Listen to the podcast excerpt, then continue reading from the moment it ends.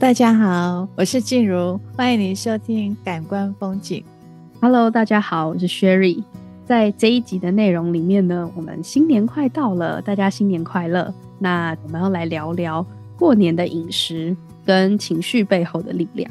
今年现在我们是二零二四年嘛，二零二到二零二三年为止，可能很多人不知道，就是。美国新闻跟世界日报，就是 U.S. News and World Report，他们每年呢都会邀请不同的学者，比如说营养学啊、饮食心理学、糖尿病、心脏病等专业人士去做一个评审团，然后他们就会依据这些各种饮食方法的成效，比如说容不容易执行、减肥效果如何、营养完整性，然后可不可以长期实践等等这些类别。去评分。总之呢，已经连续六年就评出的最佳饮食法都是地中海饮食，一直到二零二三年为止嘛。因为现在我们是二零二四年初，关于这个为什么地中海饮食一直被评为是最优良的一个饮食法，然后这个东西又跟我们的情绪有什么关系？我们今天就来聊聊这件事情。所以我想问问看老师，老师对这一点有什么样的观察吗？我在想哈，其实没有最好的食物，只有最好的饮食方法。嗯，你的饮食方法配搭对了，那就是最好的。我觉得地中海饮食重点呢、啊，它其实营养非常的均衡，比如说像吃。橄榄油啊、鱼啊、肉啊、坚果啊等等这些，那这一些有时候我们平常看起来好像都比较不会去碰触，比如说像坚果哦，都觉得很油，知道它是好食物，但是都会很油。那其实，在地中海饮食的这个部分啊，它的关键就是平衡。但是如果是过年，我们通常都会特别喜欢吃什么，或是觉得特别不要吃什么，不喜欢吃什么，这样子不行吗？会啊，其实我们都会有这样子的一个呃限制吧。啊，过年好好放轻松，大吃一顿，或者是哎不行哦，我这样吃到了过完年又要减肥，我们都会有这些限制嘛。那其实。过年的期间，家里的食物都会准备多一点嘛，每个品相、每一些东西都吃一点，吃一点，这个就是均衡了，这个就是平衡了。嗯，过年开始哈，因为大家聚会多嘛哈，而且比较少见面的亲朋好友啊，都会都会在这个时候都会有些聚会嘛，因为过年在一起哈，人多就会有多的比较，你看小孩。也要比，连宠物也要比，比到最后，不管是你外表也要比，身高体重成就全部都是要比，对对不对？你就会把自己变得像棉花糖一样哦，外面是不是大大蓬蓬的哈？可是那里面是虚虚的，对不对？不扎实的感觉。是啊，那个膨胀里面其实会引发你内在会虚虚空空，那就是自卑感。但也许外面人会看不到，但是你会知道里面是空的哦。嗯，那老师的观察哈，就是说自卑哈，很多会来自于我们的家庭的形成，就是我们的父母亲的态度。那父母亲的态度呢，怎么会让孩子比较容易产生自卑呢？因为哦，这个社社会上哈，好多在物质层面的部分，很多人都喜欢比较，而且我们看到别人有物质的丰盛。啊，我们就会心里总是会有一种比对嘛，哈。对。那你知道父母在外面哈，当然也不会讲嘛。可是回到家里里面的时候，都会比较会跟，也许跟你的呃你的配偶讲，也许是在家庭会议的家庭呃参会的时候，就会讲，哎，都觉得自己好像就是比较成就没有谁谁谁那么好，哈。也许就会比车子啦，比房子啦，哈。那父母也都会常常传递一个讯息啦，啊，都是为五斗米折腰在做事情。哎，这个讯息好像就是在家形成家里的一种文化嘛。那聊着聊着，你不会觉得什么嘛，嗯、对不对？就觉得就是聊天这样子而已。对。所以呢，当你形成一个家庭文化的时候，哈，你那个自卑感会渐渐的会形成，你在内在也会有一点点这种感觉。所以呢，其实自卑不一定跟物质有关系，而是跟你内在还有你的生命状态有关系。嗯，即便你一直赞美孩子，但是你常常会妄谈，妄谈自己，哈，就是自己好像没有那么的如意，过得那么好。那其实这个部分孩子都会接收进来哦。嗯，老师，这部分是因为父母如果自己有这样子的自卑，然后有觉得这样子不如人，然后常常会在家里面提到，他影响到孩子，是因为孩子会有一种他是父母的延伸那种感觉吗？还是是怎么样？为什么状态会这么影响到小孩？因为这就是长期的浸泡，有些人长期浸泡，哦、接触耳濡目染，你接触什么，你就会变成什么嘛，你会习以为常了，哦、你会习以为常了。我车子没有开的比别人好，好像哎，就感觉别人开的好车子啊，那就是别人比较厉害。自卑真的它不是跟物质无关，但是因为透过物质而来比较让自己自卑啊，我就觉得这个实在亏大了。哦，好，因为。我们东方人哈常常说哈，尤其是在呃父母亲的教育之下，我们都觉得说啊，人要谦虚，好谦虚，谦虚久了就会变成自卑哦。因为谦虚跟自卑它就是一线之隔，嗯，就会真的是一线之隔哈。但是这个就会变成你的基调，你做事情的你的基调。比如说看到别人的好，虽然你不会去害别人，但是你内心总是会有一点点我不够好。那种感觉，很多人都会中吧？对，对，老师，那我们要怎么样知道我们什么时候有那个自卑感呢？就这个是可以发现的吗？可以哦。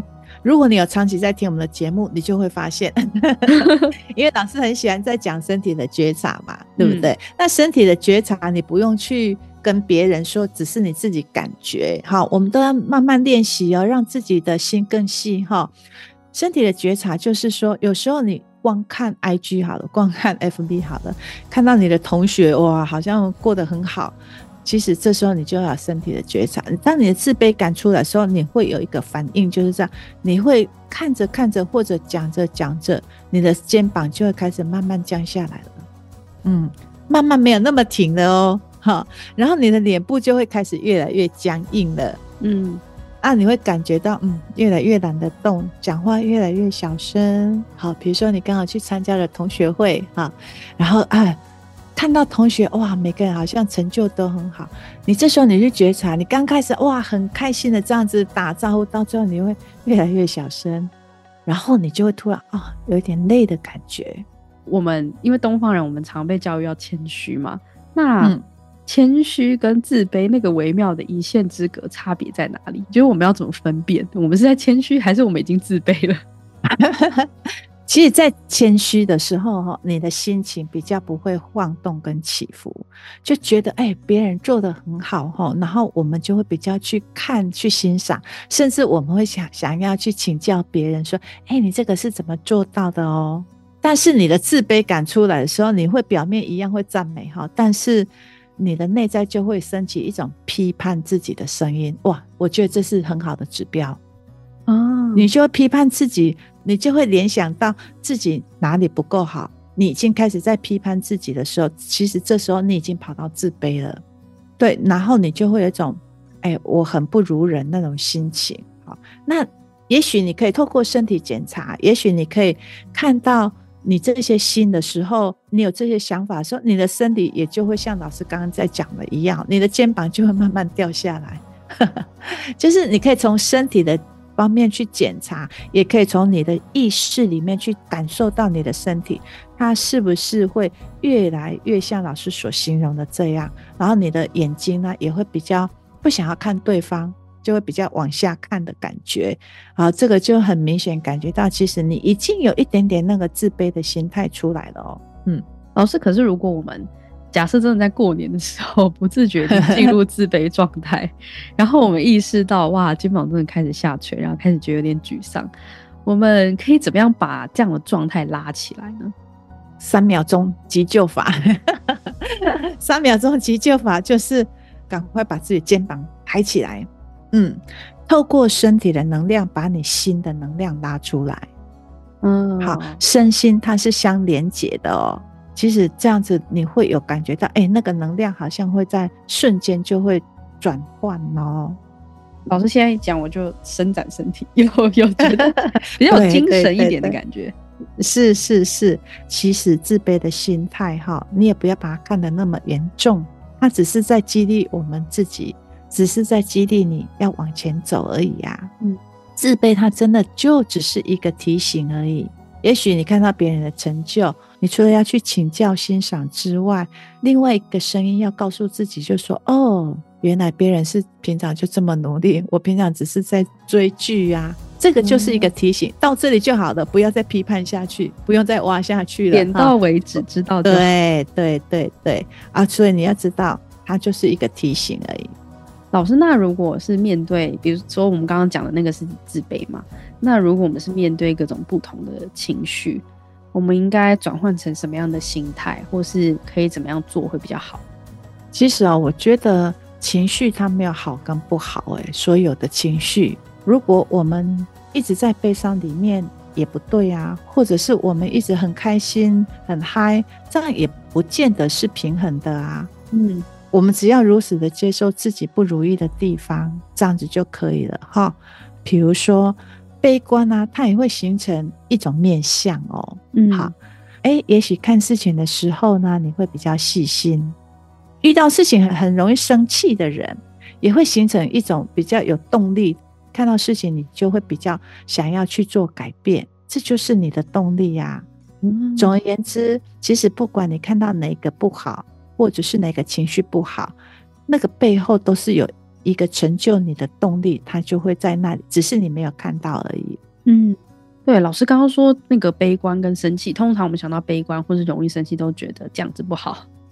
嗯然后悲观你就是不好啊，你就要改啊，或者容易生气你就要改。可是好像没有特别想过说，悲观也会给我们生命带来一些好处，比如说看事情更细心，做事可能更沉稳一点。所以有情绪哈，不是不好的哦。其实我们在讲情绪起伏比较大的人哈，这样的人通常会比较重情重义哦，真的，因为他会比较有感觉嘛。对呀，嗯，当情绪来的时候，你能够感知哦，你能够感知那个就是你的优点嘞。嗯。但是老师这里要提醒的，就是说，我们不要让某种的情绪形成你的主调、主要的基调。比如说，像悲观的人，当然他也有好处嘛。但是你不要让那个悲观的情绪去阻碍到你的成长、往前走的路，或者是每次做事情都过度处在这个情绪基调、这个负向的基调，它有好也有不好。但是你不要过度的让它去主导你。但是所有的情绪来，它都是 OK 的。老师，那今天我们讲的这个情绪的这个部分啊，又跟我们开头为什么会跟地中海饮食这个部分是有连接在一起？就是他们会是什么样的关系？对啊，因为地中海饮食，老师是不是讲的是平衡，对不对？对。那我们所有的情绪都有啊，你所有的情绪来。其实你就是平衡它，因为自卑呢，它就是一种情绪的挑食，因为你太过喜欢吃情绪的这这一道食物的这道情绪的食物，所以其实你要知道，比较平衡的人，他是可以感知到他所有的情绪。其实情绪它就是一个调色的菜盘，嗯，啊，你有悲伤，有愤怒，有恐惧，有开心，有担忧，有兴奋等等这些。都很正常，嗯、而不要说啊，我不要这个，我不要那个，因为每道菜里面它都有它的营养价值啊。嗯，也就是说，如果你只是挑选，或者是你只是想要某种情绪，那你就是在挑食，你只是偏爱某种情绪嘛。嗯，但是只要你能够去感知这是什么样的状态，不要一味的被某种情绪带着走，那就是最好的，所有都可以平衡。嗯，你就会在中性里面，在中性里面，不是你没有感知，而是你知道，但是不会被任何一个情绪带走。哦，老师可以给我们举例一下几种情绪，如果是刚刚好的状态，跟如果太多或成为主调被带走，会是成什么样的状态吗？嗯，那我们来讲恐惧好了。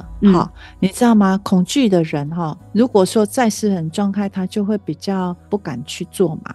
嗯，但是如果是有恐惧的时候，你知道恐惧，你没有被他带走的时候，其实恐惧的人他做事情会比较周详，因为他太害怕了嘛，他就要想很多，他才会去行动。但是太多就会让他裹足不前啊。哦，对耶。好，比如说像快乐好了，快乐情绪的能量是很高的，它可以滋养你。但是如果说你一直就觉得，常常处在这么嗨的状态之下呢，就容易粗心大意了，对不对？而且就是人家讲的乐极生悲。哦，对对对对啊！哎，我们一群朋友玩得太嗨了，在车上太开心了，讲着讲着，不知不觉你就闯红灯了。哦，对对对，比如说像我们都想要期许自己有一个积极的人生，哈，但是你太过积极的话，哈，很多事情你的脚步比较没有办法停下来，哦，变得比较躁动，对，比较没有办法放松哦，因为你想到什么事情就好想要赶快起身去做。那其实你如果长期这样的话，你就没有办法休息、嗯、啊，没有办法去整理跟思索你一些事情。所以呢，为什么说所有的情绪它都是一种平衡？老师，那如果是难过悲伤的？难过悲伤好像有点难想象。呃，容易难过悲伤的人有什么好处？如果你的基调是很容易难过跟悲伤哈，很多事情他就会往坏处去想。嗯，好，那往坏处去想之后，你就会无限上纲。因为生活很辛苦啊，其实人对苦是有上瘾的啦。哈，可是如果刚刚好的时候，难过悲伤的人，他会有一种贴心哦。比如说他在讲话哈，就比较不容易去伤到别人，嗯，对不对？他会比较顾虑比较多，比较容易考虑到对方的心情啊。对耶，我没有这样想过。确实是，如果容易难过、悲伤，自己容易受伤，当然就会留意到很多细节，什么东西会可能会伤害到别人的心，或者是用字遣词就会更留心这样子。对、嗯、对，好。当你能够去感知你的情绪的时候呢，其实这是很重要的。好，所以任何的情绪，它都有它背后的力量哦。越去去感知你的情绪跟接纳你的情绪的时候，其实你的自信就跑出来了耶。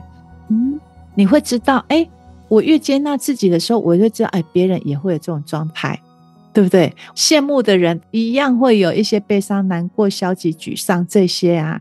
当你会知道，哎，我每个人都这样的时候，其实慢慢的，你那个自卑感哦，很奇怪哦，你就不会越来越重，而且慢慢会有一种。甜品的感觉，比较不会有那么多比较跟自卑感出来哦，所以反而是不接纳，自卑感会更重；接纳反而不会有自卑感，就是会恢复自信。这样，对，你看，我们越批批判自己的时候，嗯、越讨厌自己的时候，你自己都瞧不起你自己，你怎么会有自信？嗯，对，也是，对不对？你自己都瞧不起你自己，你的自信要从哪里来呢？其实，自信最好的方法就是先。让自己的自卑感呢、啊，先去做消除。自卑感就是要从自我接纳开始，接纳我，允许我有各种的情绪，我的情绪餐盘，我的情绪情绪餐桌，就是有这么多的东西。嗯，但是我只要能够去应用，你会觉得，哎、欸，其实你的人生也蛮丰富的，就是你的内在感知也是一个丰富型的人，那不是很好吗？对。就是太贴切了，因为这个自卑啊，还有各种那种情绪起伏，在过年的时候特别会被放大，然后又跟可能家人、亲戚、朋友在一起，特别明显。我觉得听老师分享完这一节内容，又让我觉得哇，面对过年可以恢复到那个期待感，中性的期待感，然后也知道容易会有压力的那一块，我要用什么样的心态去面对。呃，因为现在就过年了嘛，那也祝福各位呢，在新年新气象里面呢，我们会有一个丰盛平安的一年。祝福各位，祝福大家新年快乐，越来越喜欢自己长出来的那种顺利跟平安，有个丰盛圆满的一年。我们今天就先到这里了，拜拜，拜拜。